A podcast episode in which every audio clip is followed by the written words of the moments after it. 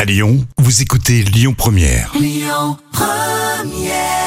Harry Styles sur euh, Lyon Première. Demain c'est la rentrée pour les petits Lyonnais avec les profs et puis euh, tous les parents qui seront en stress. Donc on en parlera largement évidemment demain sur Lyon Première. La folle histoire du jour. Comme tous les jours la folle histoire racontée euh, par Jam. Alors quand on court pour entrer dans un magasin, c'est généralement il y a les soldes. Mais si on court pour sortir, c'est que c'est très inquiétant. Hein. Et c'est seulement à cause d'un seul cas Covid. Dingue. C'est à Shanghai, dans un Ikea. Euh, les clients apprennent qu'il y a une personne atteinte du Covid.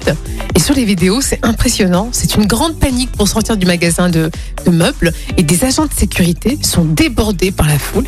Et ils parviennent même pas à maintenir les portes fermées. Et pourquoi Alors, faut les comprendre aussi parce que en Chine, pour un seul cas contact, les autorités ont tenté de retenir tout le monde en vue d'une quarantaine. Donc, on plaisante pas en Chine pour lutter contre le Covid.